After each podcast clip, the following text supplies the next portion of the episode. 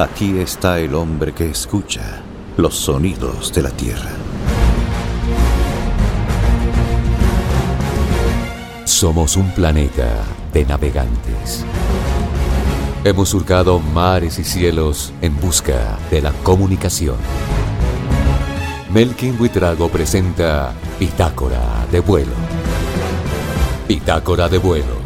Un viaje en el tiempo con la banda sonora de la historia.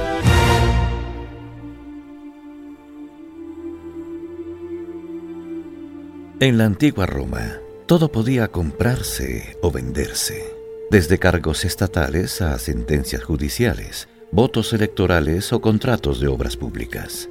Julio César, por ejemplo, dictó la ley anticorrupción más severa de la República, pero poco antes de hacerlo ya se había adueñado de las reservas del país.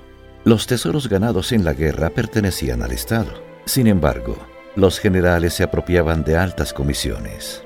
El reparto gratuito de trigo al que tenían derecho todos los ciudadanos era otro foco de corrupción. Su propósito era mantener aplacada a la multitud de pobres, la mayoría de la población. Todos lo sabían, pero algunos nobles lo robaban y lo acaparaban para luego especular. Nadie ilustra mejor la corrupción que el aristócrata Craso, uno de los más crueles y codiciosos, que se convirtió en muy poco tiempo en el hombre más rico de Roma. Además de vender mansiones expropiadas, llevó la especulación a límites asombrosos. Compraba edificios con tendencia a caerse y por sus presiones sus dueños los cedían a bajo precio. El suyo era el único servicio privado de bomberos de Roma.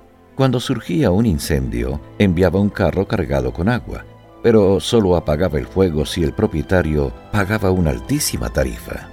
Pero a Craso no solo le interesaba el dinero, ansiaba más que nadie el poder.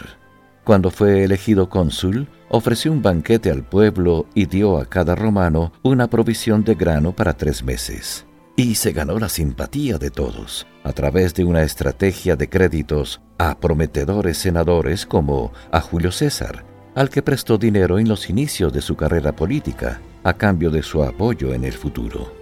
A los 60 años, Craso fue a Siria, donde recaudó impuestos para financiar su próxima guerra. Mientras negociaba una tregua, fue capturado por los partos.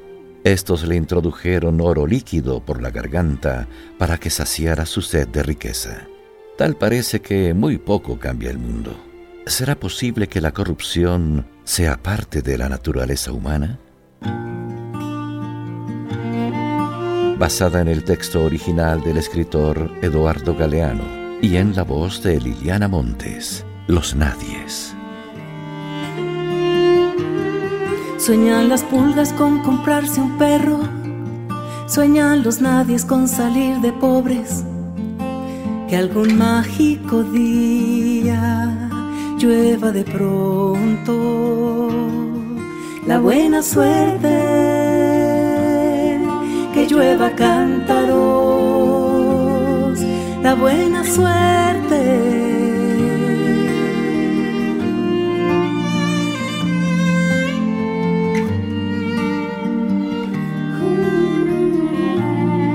Pero la buena suerte no llueve ayer, ni hoy ni mañana ni en lluviecita que del cielo cae la buena suerte, por mucho que los nadies la llamen. Los nadies, los hijos de nadie, los dueños de nada. Los nadies, los ninguno, ninguneados, corriendo la liebre, muriendo la vida, jodido, re jodido.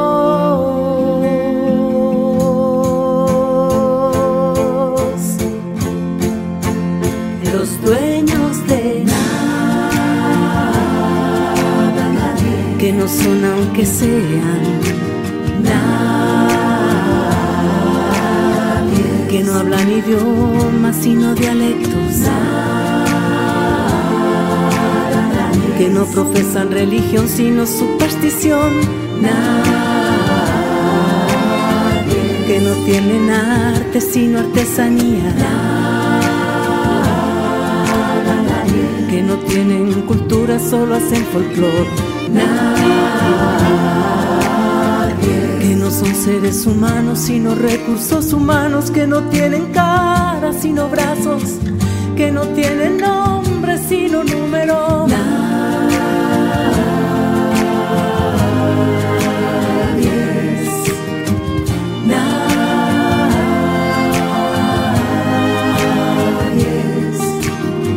que no figuran en la historia universal, sino en la página roja de la prensa local. Los nadies,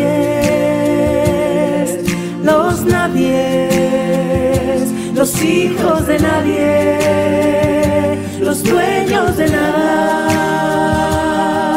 Los nadies, los ninguno, ninguneados, corriendo la liebre, muriendo la vida, jodido, re jodido los nadies, los hijos de nadie, los dueños de nada. Los nadies, los ninguno, ninguneados, corriendo la liebre, muriendo la vida, jodido, re jodido.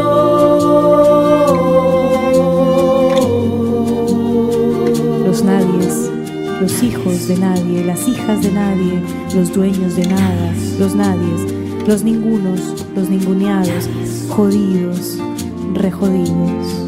Que cuestan menos que la bala que los mata, que cuestan menos que la bala que los mata, que cuestan menos que la bala que los mata. Nada, nada, nada.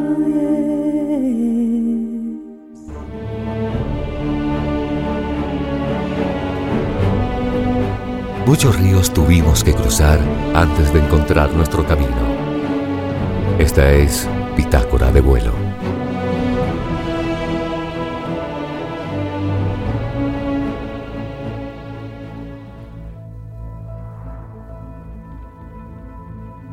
La filosofía ha intentado durante siglos explicar nuestra existencia. Una de sus alegorías más famosas es el mito de la caverna de Platón. El filósofo griego quiso mostrar que nos encontramos encadenados en una cueva desde que nacemos y que las sombras que se proyectan en su pared es lo que sentimos como real. En forma de diálogo, explica que los prisioneros de la cueva piensan que observan el mundo real, sin darse cuenta de que son solo sombras. En un momento dado, un prisionero logra liberarse y ascender, pero el resplandor de la luz del fuego lo ciega. El liberado se acostumbra a la luz, sale al exterior y observa los reflejos de las cosas y las personas, y luego ve las estrellas, la luna y el sol. Más tarde regresa a la caverna e invita a los otros presos a salir para que puedan ver el mundo real. Pero cuando el iluminado hombre regresa a la cueva, ya no puede ver bien en la oscuridad. Sus compañeros creen que el viaje le causó daños y no quieren acompañarle. De hecho, harían lo posible para evitar salir de ahí y hasta matarían a quien quisiera liberarlos. En el mito de la caverna, Platón explica cómo guiar a las personas hacia el conocimiento para liberarse de las ataduras de la caverna. Algo difícil, porque las personas están muy cómodas en su ignorancia y quien intente salir de ella encontrará oposición y burla. Platón se basa en dos conceptos opuestos, el mundo sensible, que se vive a través de los sentidos, y el mundo de las ideas, que se experimenta a través del conocimiento, la realidad, el sentido de la vida. Para el filósofo, nuestro cuerpo está inmerso en el mundo sensible, corruptible y cambiante, mientras que el alma está unida al mundo de las ideas, que es perfecto e inmutable. El mito de la caverna permite explorar la visión que Platón tiene del conocimiento y la educación, ya que para él el conocimiento real es distinto al del mundo aparente. El prisionero que escapa pasa de la ignorancia al conocimiento. Los prisioneros que se resisten a salir son la metáfora de la condición de las personas en la sociedad. Esta alegoría nos permite comprender cómo Platón observó su mundo, una sabia y antigua visión que persiste todavía en nuestro mundo. Estas son las voces del grupo Agua Viva de España, un pueblo. Para mí la poesía es magia. Magia significa, en mi opinión, tanto creación como destrucción. Creación de la forma y de las formas, y ante todo, creación de la forma que encierra en sí, liberándolas a todas las formas.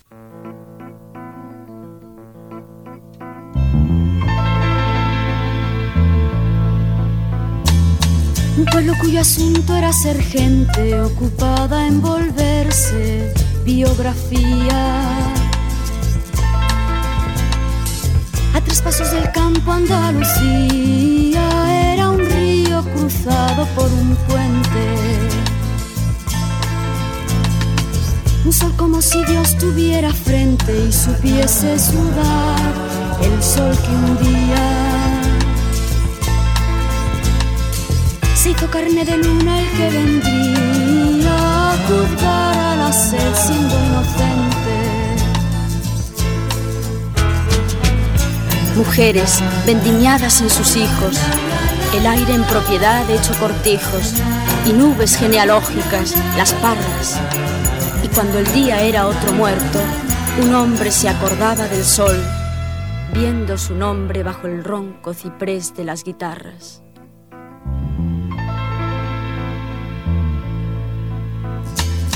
Un pueblo cuyo asunto era ser gente ocupada en volverse biografía. A tres pasos del campo Andalucía era un río cruzado por un puente.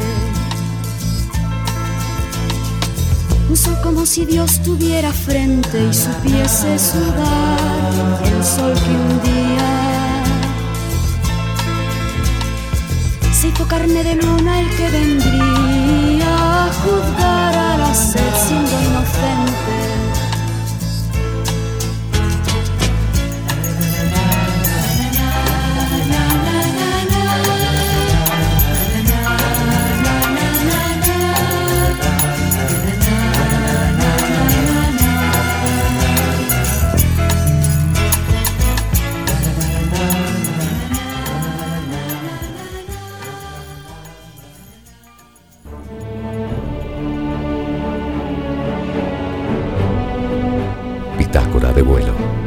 Rastreando el largo camino que condujo a la conciencia.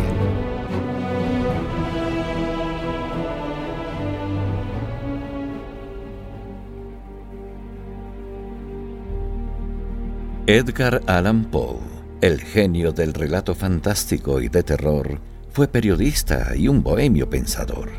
Desde muy niño sintió fascinación por la ciencia y su mente inquieta imaginaba el cosmos y el origen de las cosas.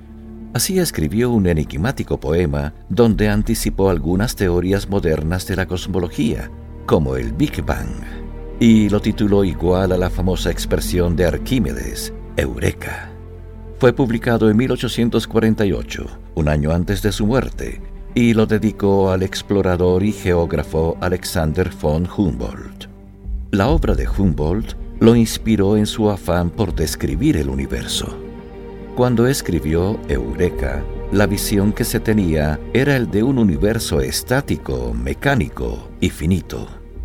Él imaginó lo contrario. Es diverso, infinito y lleno de estrellas hechas de átomos variados. Así lo describe. En la unidad original de la primera cosa reside la causa secundaria de todas las cosas, con el germen de su inevitable aniquilación una frase que se anticipó 100 años a la ciencia. Otro de los grandes triunfos de Eureka es la inteligente solución a la paradoja de Olbers, en donde se afirma que si el universo es infinito y las estrellas también, al mirar al cielo nocturno debería verse completamente brillante. Entonces, ¿por qué el cielo es oscuro? Alan Poe responde, es imposible ver todo el universo que no siempre ha estado ahí. La luz de las estrellas puede tardar millones de años en llegar a nosotros. Hacia el final del poema, Poe sugiere que nuestro universo podría ser uno de muchos que existen en un plano infinito, una visionaria referencia a una multitud de universos. Para Poe fue su obra más grandiosa, pero la crítica fue implacable y ya él estaba muy enfermo y afectado por la muerte de su esposa. Decían que Eureka era fruto de su locura y alcoholismo, y el libro pasó sin pena ni gloria hasta finales del siglo XX. El último aliento creativo de Edgar Allan Poe ofrece una fascinante visión del cosmos desde la imaginación y usa la ciencia de su tiempo para crear una revolucionaria cosmología. Antes de morir, escribió, No tengo ganas de vivir desde que escribí Eureka. No logré nada más. Nunca estuve realmente loco, excepto en las ocasiones en que mi corazón se sentía conmovido y triste. En la voz del francés Georges Moustaki, Mi soledad. Para ver con mi soledad tantas noches dormido, me voy acostumbrando ya.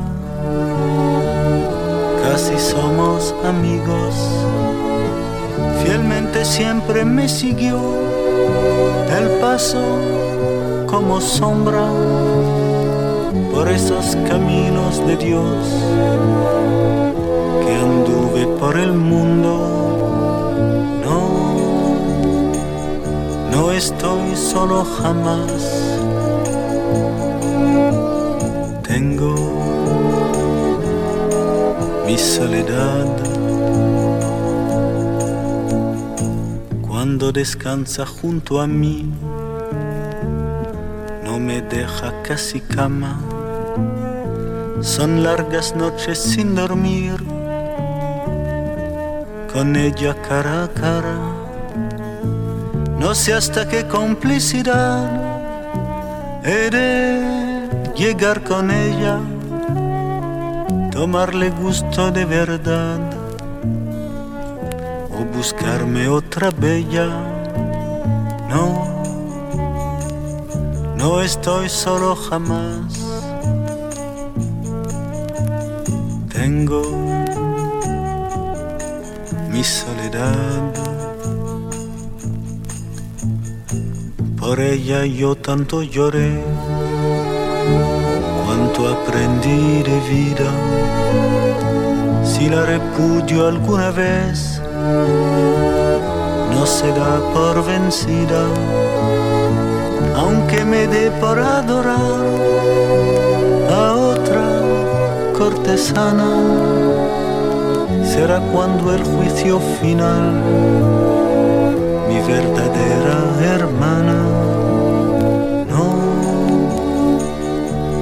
estoy solo jamás. Tengo mi soledad. No, no estoy solo jamás.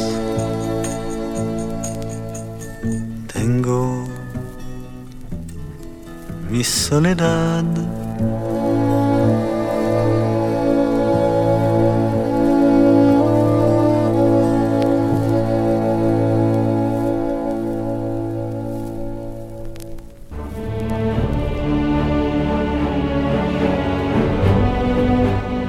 En la historia del hombre siempre han sucedido hechos sorprendentes.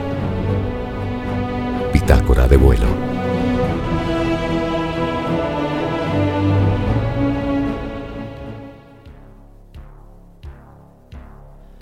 Hace algún tiempo, se reveló que Amazon escuchaba las conversaciones de los usuarios de Alexa y accedía a sus datos personales. Lo mismo sucede con el espionaje de Google o Facebook a través de la inteligencia artificial. La razón, introducir publicidad hecha a la medida de cada persona en su celular o computador. Lo llaman mejorar la experiencia de usuario y llevan muchos años haciéndolo. Cuando damos permiso para usar el micrófono del teléfono, su servidor de escucha en Internet, de regreso, nos envía anuncios personalizados. Aducen que el objetivo es perfeccionar la comprensión del lenguaje natural de las personas, para ofrecer respuestas mucho más orgánicas. Pero, ¿cómo saben qué productos nos interesan? es por la forma en que utilizamos nuestros dispositivos. Google no necesita ser un oráculo ni espiarnos con detectives las 24 horas para saber cuáles son nuestros intereses. El 80% de los usuarios de celulares y el 60% de los de computador navegan por Internet inevitablemente conectados a esta empresa. Así conocen nuestro nombre, perfil, dirección, edad y correo. Y si añadimos el uso del teclado en charlas y búsquedas por voz, se hace mucho más evidente. El GPS activado siempre deja su huella en Maps, otro producto de Google. De modo que sus algoritmos establecen ubicaciones precisas, que al ser cruzadas con los datos que las personas aportan a la plataforma, permiten enviar anuncios más específicos.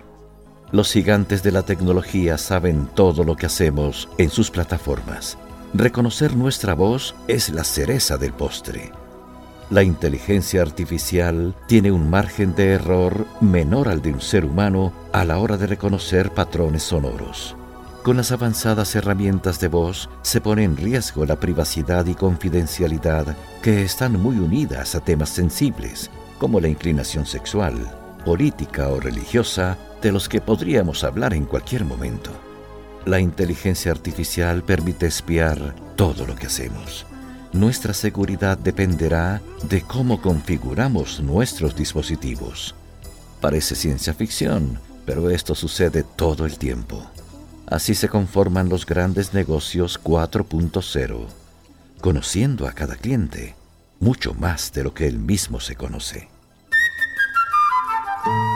Aquí está la voz de Ana Belém, un marino americano.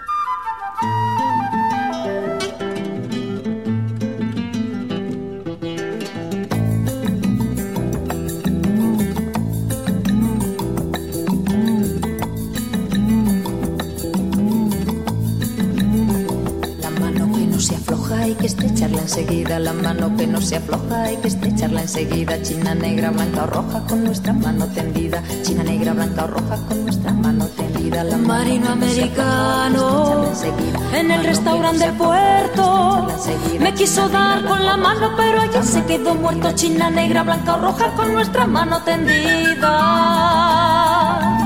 Me quiso dar con la mano, pero allí se quedó muerto un marino americano en el restaurante del puerto. Me quiso dar con la mano, pero allí se quedó muerto un marino americano en el restaurante del puerto. Me quiso dar con la mano, pero allí se quedó muerto.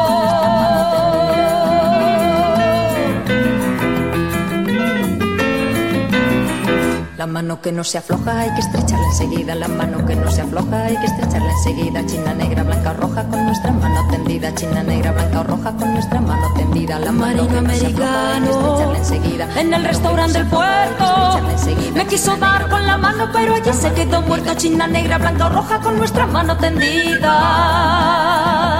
Me quiso dar con la mano, pero allí se quedó muerto. Un marino americano Me quiso dar con la mano, pero allí se quedó muerto un marino americano que en el restaurante del puerto me quiso dar con la mano, pero allí se quedó muerto. China negra, blanca roja con nuestra mano tendida. China negra, blanca roja con nuestra mano tendida. China negra, blanca roja con nuestra mano tendida.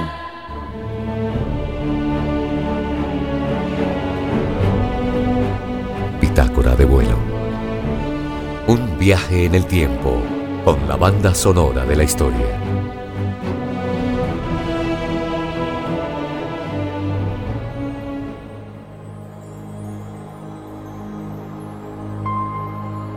Todos venimos al mundo con una única certeza.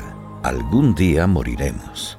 La buena noticia es que, según el divulgador científico Clifford Pickover, podemos estar relativamente seguros de que todos nosotros algún día vamos a resucitar por lo menos en teoría. La inmortalidad se puede plantear desde un punto de vista estrictamente científico, gracias a lo que se conoce como resurrección cuántica. Algunos astrofísicos sugieren que nuestro universo continuará expandiéndose para siempre, y las partículas estarán cada vez más dispersas. Esto parece un triste y aburrido final. Sin embargo, incluso en este universo vacío, la mecánica cuántica nos dice que los campos de energía residual tendrán fluctuaciones aleatorias. Las partículas brotarán del vacío como de la nada. Según la física teórica Catherine Fries, en un periodo infinito de tiempo, cualquiera de nosotros podría reaparecer. Las fluctuaciones aleatorias pueden conducir incluso a un nuevo Big Bang, aunque tendríamos que esperar mucho tiempo para que sucediera. Por desgracia, no sabemos de nadie que haya experimentado una de estas resucitaciones cuánticas, pues nuestro universo solo tiene 13.700 millones de años de existencia. Sin embargo, dice la científica, en un tiempo infinito todos podríamos volver a la vida. La existencia de una especie de inmortalidad cuántica es una idea recurrente de la física desde que se propuso en 1957 la popular teoría de los universos paralelos. Y la resurrección es solo una de sus formas. La hipótesis sugiere que en cualquier momento en que un universo se enfrente a una elección de caminos a un nivel cuántico, sigue todas las posibilidades y va dividiéndose en múltiples universos. Es decir, existiría un inimaginable número de universos llenos de mundos extraños. En el nuestro, la muerte es una sentencia inevitable, pero en la física cuántica de las partículas pareciera haber vida eterna. Una canción original de Johnny Cash, ahora en la hermosa versión de Christina Perry, You Are My Sunshine. Eres mi resplandor. You are my sunshine, my only sunshine. You make me happy skies are gray. You'll never know, dear, how much I love you. Please don't take my sunshine away. The other night, dear, as I lay sleeping, I dreamed I held